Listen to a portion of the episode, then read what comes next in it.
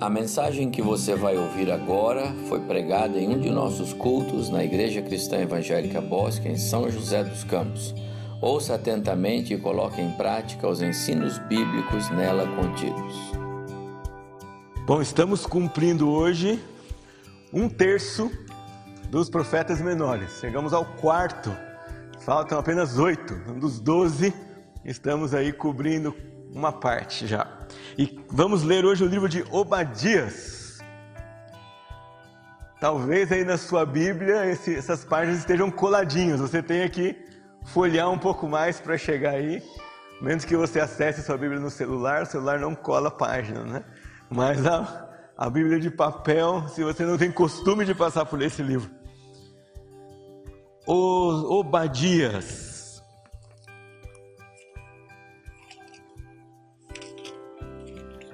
Deve ter aí na sua Bíblia uma só página, no máximo duas, que ocupa, porque o livro é curtíssimo.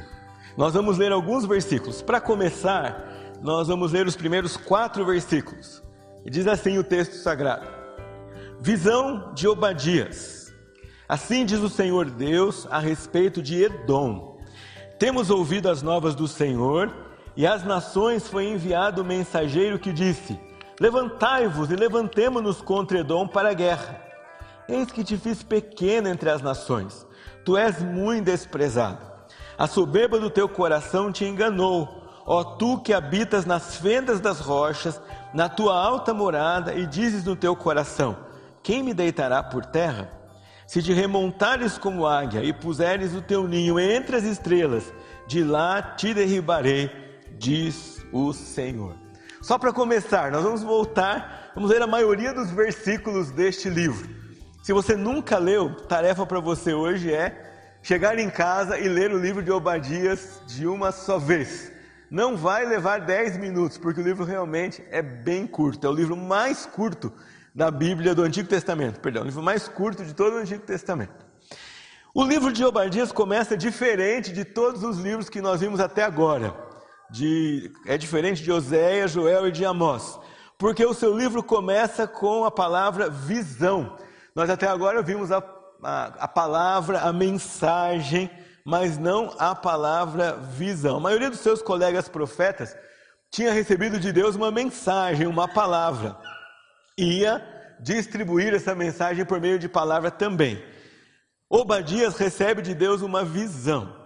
Visão, segundo o dicionário da Bíblia de Estudo Almeida, é uma experiência sobrenatural em que, seja por meio do sonho ou de um estado de êxtase, Deus faz conhecer a sua vontade a determinadas pessoas ou lhes comunica uma mensagem que devem transmitir. No caso dos profetas, Isaías, Ezequiel, Daniel e Obadias registram essa experiência de ver a mensagem que deveriam pregar. Depois o profeta não tinha como mostrar a mensagem por meio de imagens para o seu público. Naquela época não havia qualquer recurso dessa maneira, é, nem um, cartaz de papel. Ele teria que falar, anunciar, pregar aquilo que tinha visto, assim como Ezequiel o faz e registra no seu livro todas as suas visões. Ele recebe a mensagem de Deus de forma sobrenatural, mas ele tem que anunciar ao povo é, como qualquer outro profeta tinha pregado. Há uma outra curiosidade nesse livro. Vocês viram que a mensagem é direcionada a Edom, mas ela é pregada em Israel. Ela é pregada no, no meio do povo de Deus, mas não era para o povo de Deus. Ela era uma mensagem direcionada a outro povo. Isso aparece comumente nas Escrituras, quando Deus mostra a Israel o que faria com outras nações para que o seu povo aprendesse. Provérbios diz para nós o seguinte: quando o escarnecedor é castigado, o simples se torna sábio. E quando o sábio é instruído, recebe conhecimento. Não é estranho nas Escrituras a ideia de que Deus mostra a disciplina que faz com o outro, para que aqueles que ouvem a sua mensagem aprendam e não recebam disciplina por si só. Uma pena que o povo de Israel não aprendeu com essas mensagens aqui e teve de ser disciplinado da mesma maneira. Mas uma lição periférica do livro para você e para mim é: observemos o que o Senhor faz com as nações e com as pessoas, e aprendamos a não trilhar os caminhos que são contra a sua vontade. O livro não trata muito da biografia do profeta. Aliás, não sei se você já notou, mas além de Obadias, além do profeta Obadias, há outros doze Obadias na Bíblia toda.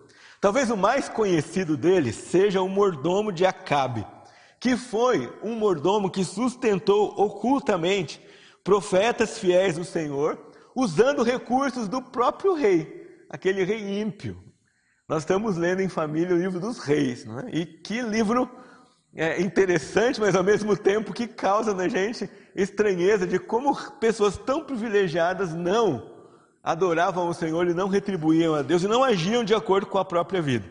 E Acabe era um dos, dos, dos reis mais perversos. Aliás, a casa do seu pai e os seus descendentes também. Até uma das suas filhas é, se casa com o rei no reino do norte e quando o rei morre, ela mata todos os seus filhos para continuar rainha e o, o, sacerdote esconde um. Então era realmente um, um camarada muito ímpio. E o seu mordomo Obadias, que não é o mesmo do profeta, sustentou ocultamente esses, é, aqueles homens. Nós não sabemos mais nada dele, nós só sabemos que ele se chamava Obadias e que era, é, o seu nome significa servo de Deus ou adorador de Deus. É tudo que nós temos a respeito desse profeta. E ele ganhou o Oscar de melhor livro do Antigo Testamento.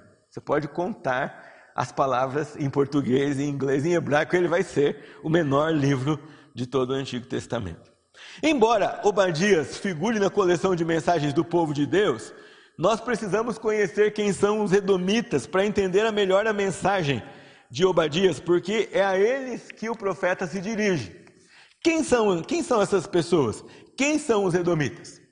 E eles são um povo aparentado do povo de Israel, descendem do mesmo tronco. Edom é Esaú, que era filho de Jacó, que era filho de Isaac, que era filho de Abraão. Então, pela linhagem desse povo, podemos afirmar que os Edomitas, Edom, era uma nação irmã de Israel, porque tinha sua origem muito próxima àquele que era escolhido para ser o patriarca do povo de Deus. No entanto, assim como Esaú e Jacó eram bem diferentes, vocês se lembram da história deles? A ponto de que para roubar a primogenitura do irmão, Jacó precisa se disfarçar, Israel e Edom também são bastante diferentes. Outro profeta menciona é, Jacó e Esaú, comparando os dois como nação escolhida e rejeitada. Malaquias 1, 2 e 3 diz assim: Eu vos tenho amado, diz o Senhor mas vós dizeis: Em quem nos tem amado? Não foi Esaú, irmão de Jacó? Disse o Senhor. Todavia amei a Jacó, porém aborreci a Esaú, e fiz dos seus montes uma assolação, e dei a sua herança aos chacais do deserto. Malaquias aqui confirma a mensagem de condenação e disciplina que foi entregue por Obadias alguns anos antes. Alguns séculos antes, na verdade. Como, e Paulo repete esse texto de Malaquias. Ele diz assim em Romanos 9, 13: Como está escrito, amei a Jacó, porém me aborreci de Esaú. A verdade é que Edom foi sempre uma pedra no sapato de Israel. Há várias histórias que nós poderíamos visitar aqui, mas eu quero ler para os irmãos apenas uma delas. Talvez a primeira e mais emblemática história da interação entre Edom e Israel. Vou ler para vocês a história que está em Números 20, a partir do verso 14. Números 20. Enviou Moisés de Cádiz mensageiros ao rei de Edom a dizer-lhe: Olha só, assim diz teu irmão Israel: Bem sabes todo o trabalho que nos tem sobrevindo, como nossos pais desceram ao Egito e nós no Egito habitamos muito tempo e como os egípcios nos maltrataram, a nós e a nossos pais. E clamamos ao Senhor, e ele ouviu a nossa voz, e mandou o anjo e nos tirou do Egito. Eis que estamos em Cádiz, cidade nos confins do teu país. Deixa-nos passar pela tua terra. Não o faremos pelo campo, nem pelas vinhas, nem beberemos água dos poços. Iremos pela estrada real não nos desviaremos nem pela direita, nem para a esquerda, até que passemos pelo teu país. Porém, Edom lhe disse: não passarás por mim, para que eu não saia eu de espada ao teu encontro. Então os filhos de Israel lhe disseram: Subiremos pelo caminho trilhado, e se eu e o meu gado bebermos das águas, pagarei o preço delas. Outra coisa não desejo, senão passar a pé. Porém ele disse: Não passarás. E saiu Edom ao seu encontro com muita gente e com mão forte. Assim recusou Edom passar a Israel pelo seu país, pelo que Israel se desviou dele. Há uma história longa de inimizade entre Judá, Israel e Edom. E muitos profetas falaram desfavoravelmente a respeito desse povo. Isaías prega contra Edom duas vezes, Ezequiel pega contra Edom, Edom Joel menciona Edom, Amós menciona Edom, Malaquias menciona Edom. Depois de muitas lutas, esse povo declinou e virou o lar dos nabateus. Quando você lê na sua Bíblia, nabateus, nabateia, é a antiga Edom. No Novo Testamento são chamados de idumeus. Então você tem a Idumeia.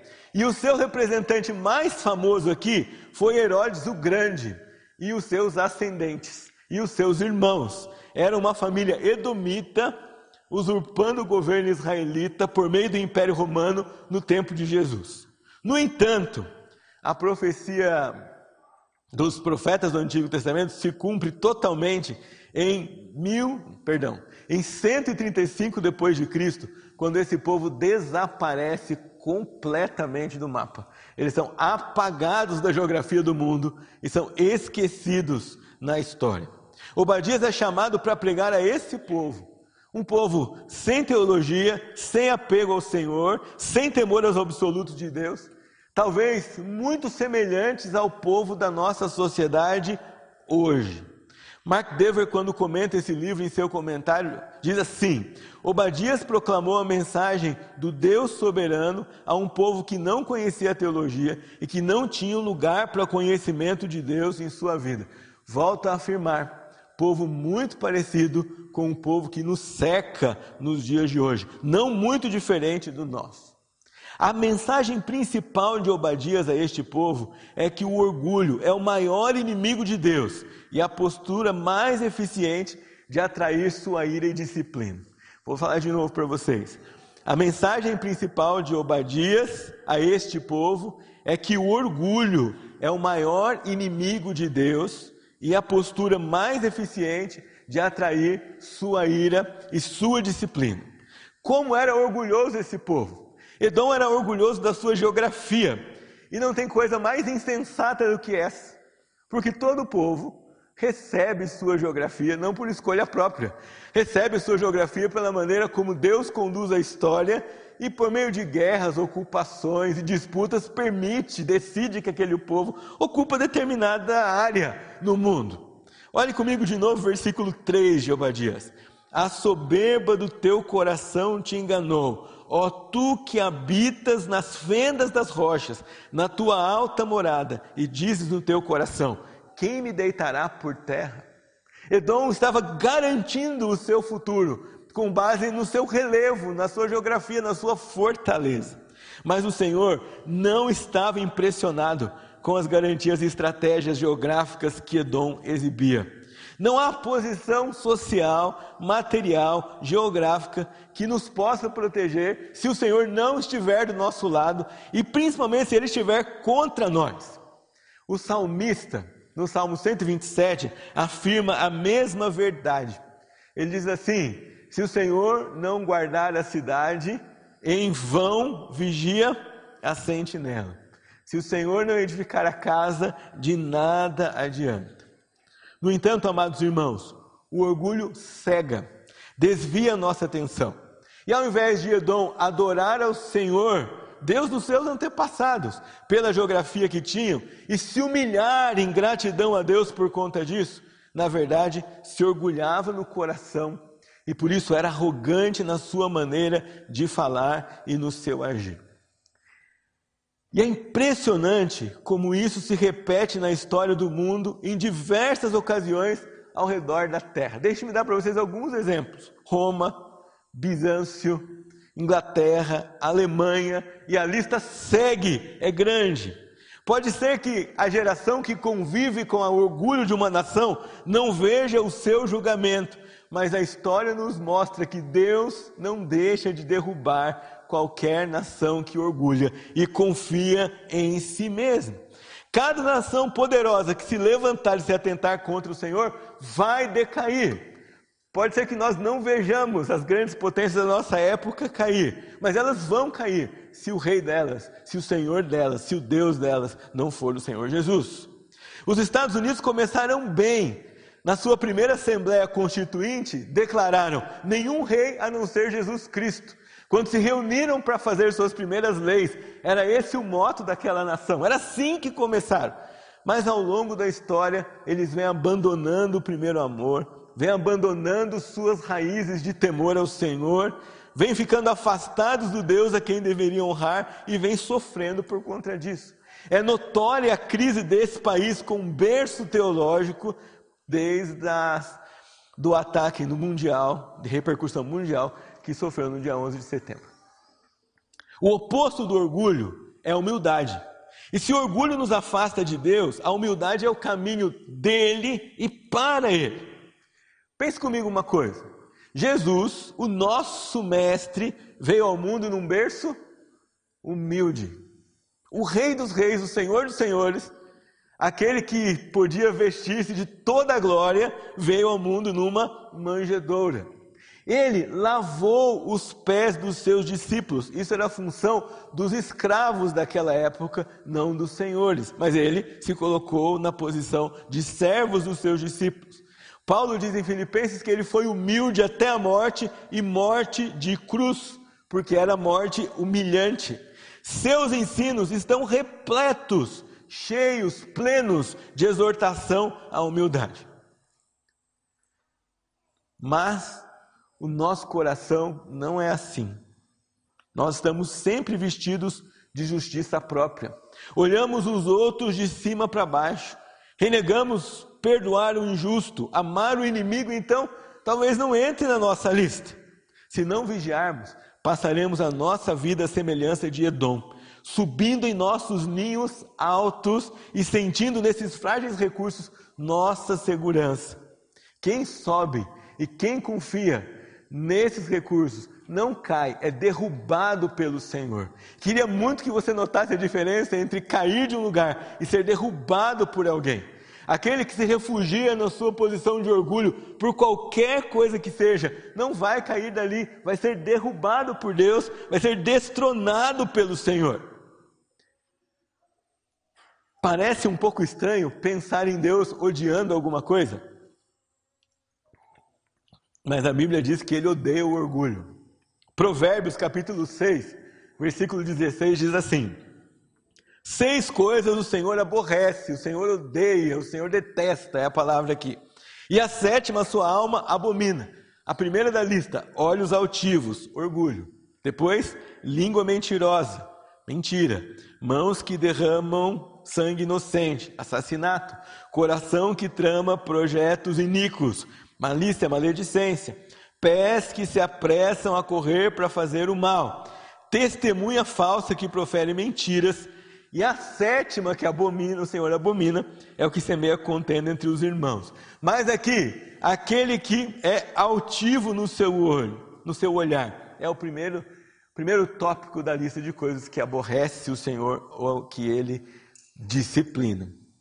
Deus trabalha na nossa vida. Se Deus trabalha em nossa vida, a evidência disso é humildade. Se as pessoas podem ver em você humildade, significa que Deus está trabalhando na sua vida.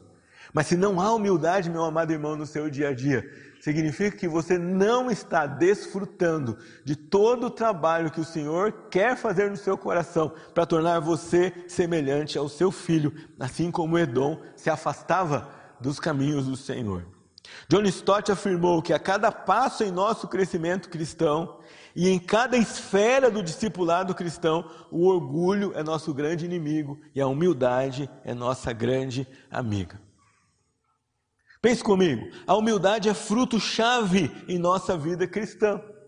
Se você desenvolve humildade na sua vida, a lista de coisas que aborrecem você ou a lista de coisas que ofendem você vai diminuir muito. Não porque você ignora as ofensas ou as insatisfações, mas porque em humildade você perdoa e vive o caminho de Cristo. Nós nunca podemos esquecer de que dependemos de Deus, ainda que cercados de recursos e fama. Amados, há muito perigo em que nos apeguemos às posses e às habilidades e então abandonemos o caminho da humilde dependência de Deus. Se é uma oração que você precisa fazer sempre, é que o Senhor nos proteja do orgulho, porque esse caminho certamente atrairá o seu juízo sobre nós.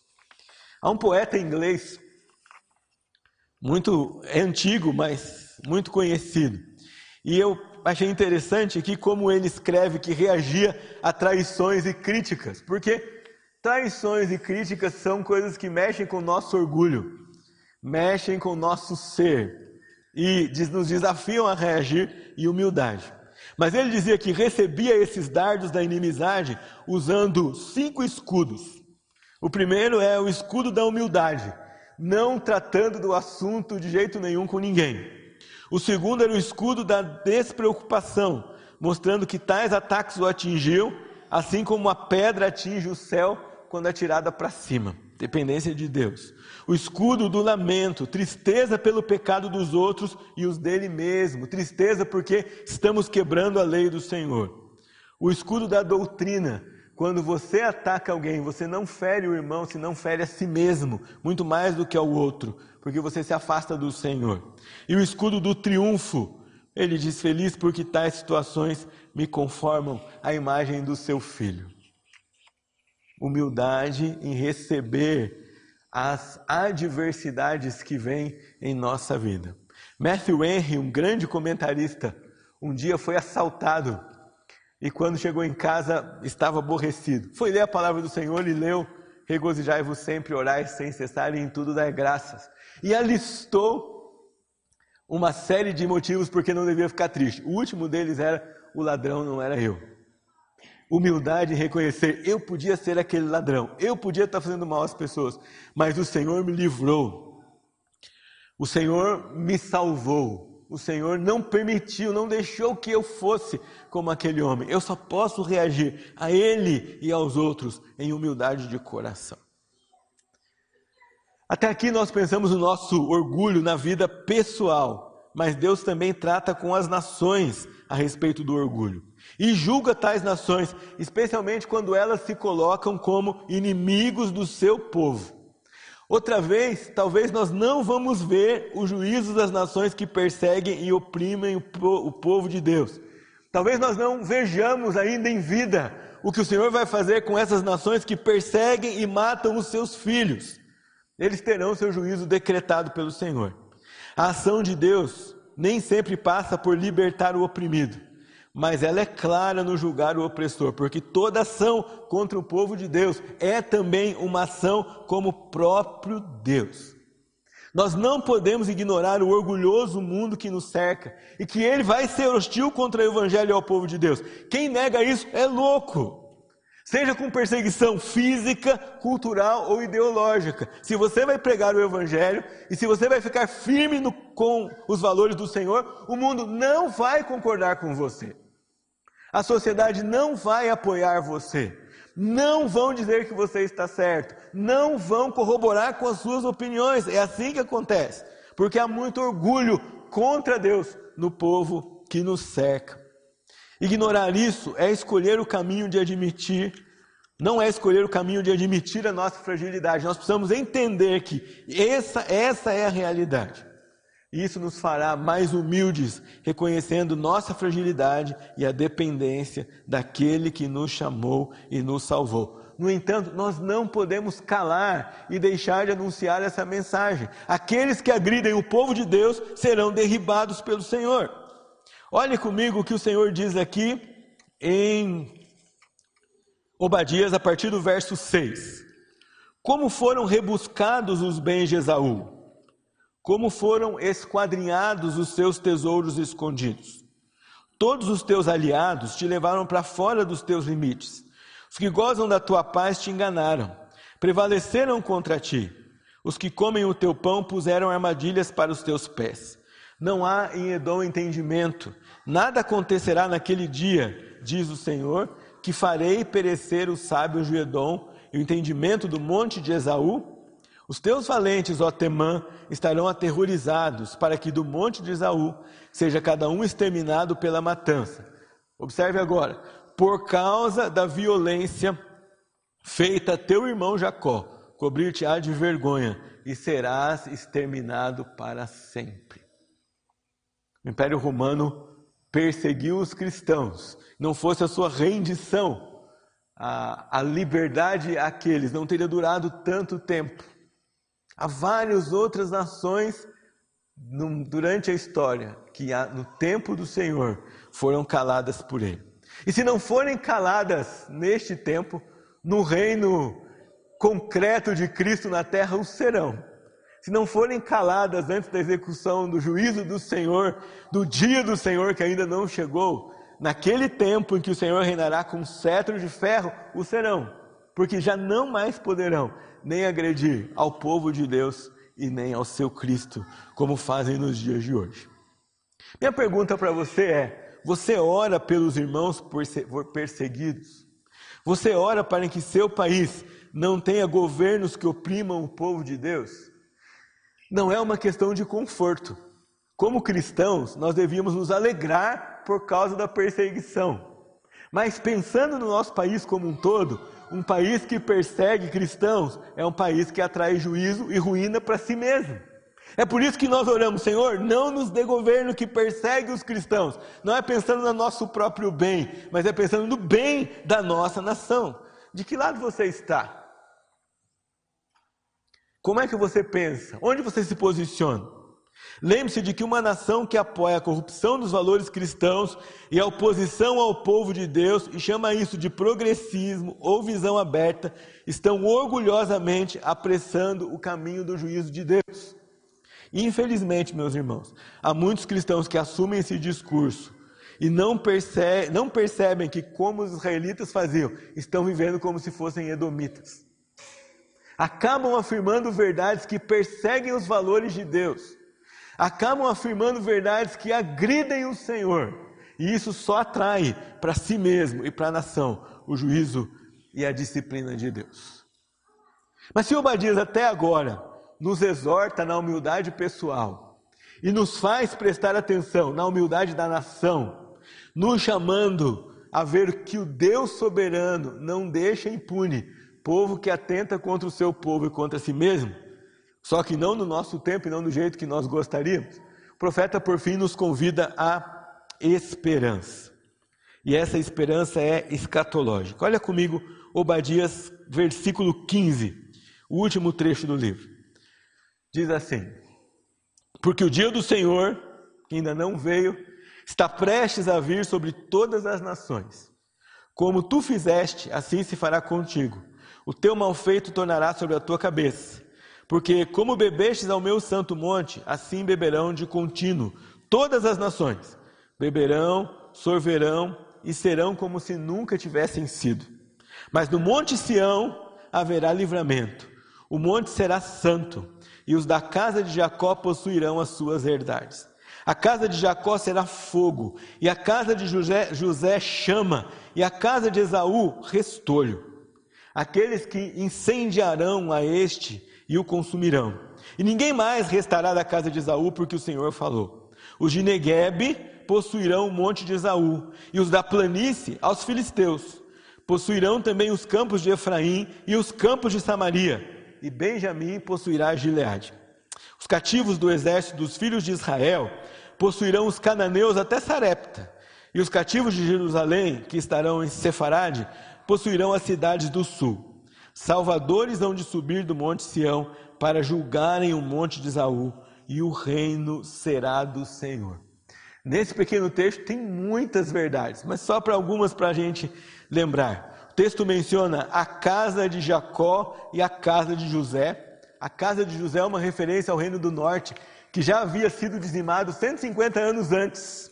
Mas Deus promete restauração a eles. Durante muito tempo, parte dos teólogos que lidaram de escatologia tentaram negar o papel crucial de Israel no entendimento do final dos tempos, mas agora já estão se rendendo.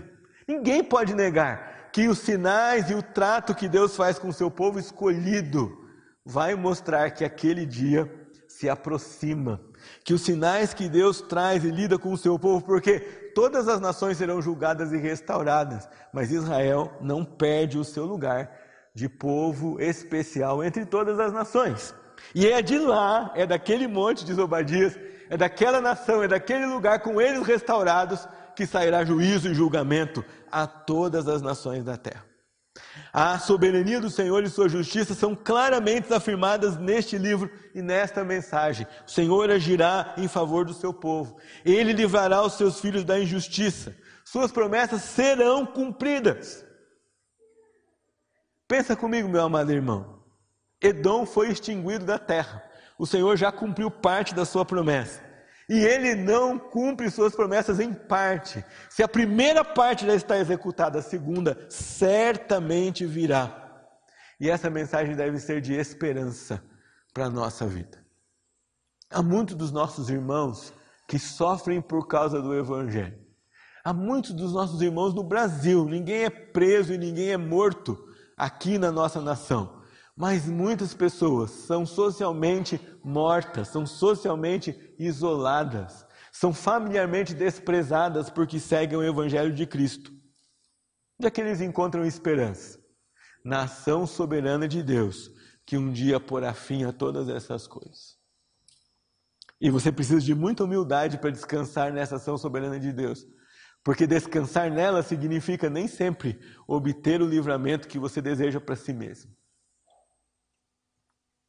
Já compartilhei aqui com vocês que nós ficamos muito impressionados em casa quando vimos o filme de um pastor americano que perde o seu filho no campo missionário e resolve então dedicar a sua vida para visitar cristãos perseguidos.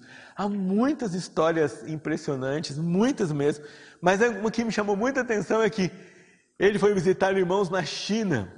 E esses irmãos na China souberam que irmãos da Somália eram perseguidos.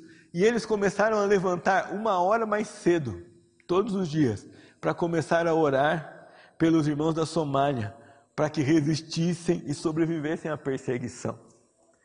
Eles só podem fazer isso, meus irmãos, porque a esperança deles é humilde e descansa na ação escatológica do Senhor. Eles sabem que Pequim não poderá segurar e perseguir o cristianismo para sempre. Eles descansam na mão do seu rei soberano. Eles sabem que os os reis que invadem a África e tentam extinguir ali, do berço do cristianismo, o povo de Deus, não, não ficarão impunes. E ainda que morram por causa do cristianismo, morrem confiando na ação soberana de Deus. Você precisa reconhecer que é no povo de Deus que há essa mensagem de misericórdia, liberdade, justiça, herança eterna e o amor imerecido de Deus. Em qualquer lugar do mundo, a igreja experimenta isso. Às vezes, em parte, quando nós pensamos no sossego de servir ao Senhor, ainda assim, é ali, é nesse lugar. Meus irmãos, quando a igreja for retirada desse mundo, não haverá mais misericórdia, liberdade, justiça, herança eterna, demonstra, demonstração do amor imerecido de Deus. Sabe, pastor, às vezes eu penso que nós nos esquecemos disso. Pare de olhar para a imperfeição dos seus irmãos. Pare de olhar para as coisas erradas que não deixam você alegre e feliz.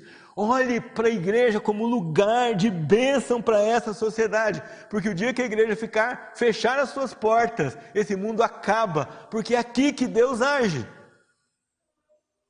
E não é assim porque nós merecemos, é assim porque Ele escolheu.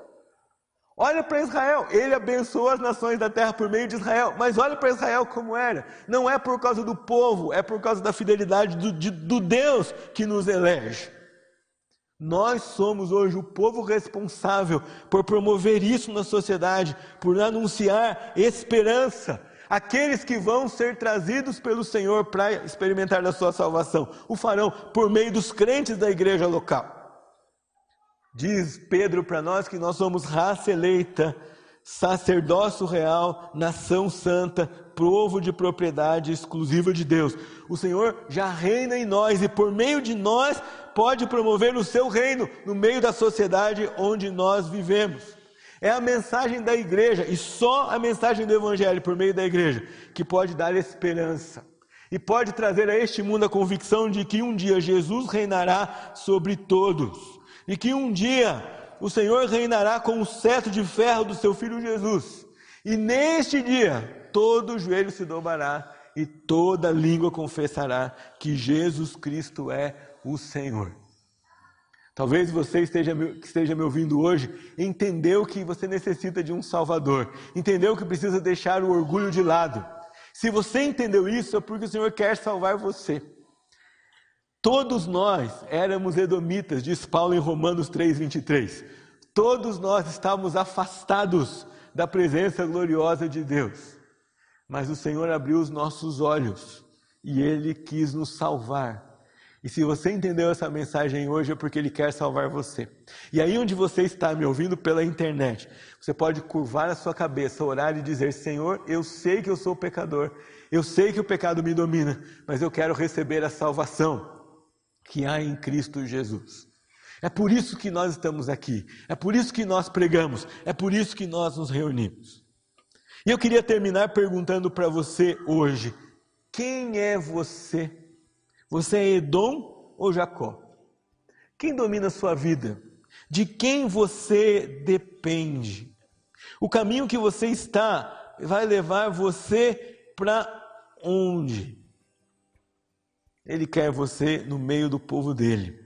Ele quer sua vida entregue totalmente a Ele. Ele quer você dependente dele.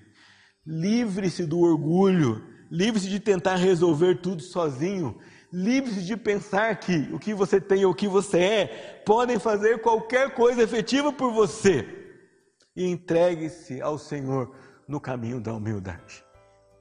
Deus resiste aos soberbos, diz Tiago, mas dá graça aos humildes. Se você quer ser aprovado por Deus e se você quer andar perto dele, a humildade é o melhor caminho. Qual caminho você vai escolher? que é que você vai dizer ao Senhor? Qual opção você fará? Humildade ou orgulho? As duas têm consequências visíveis. Escolha, como ensina a palavra de Deus, caminho da humildade. Amém?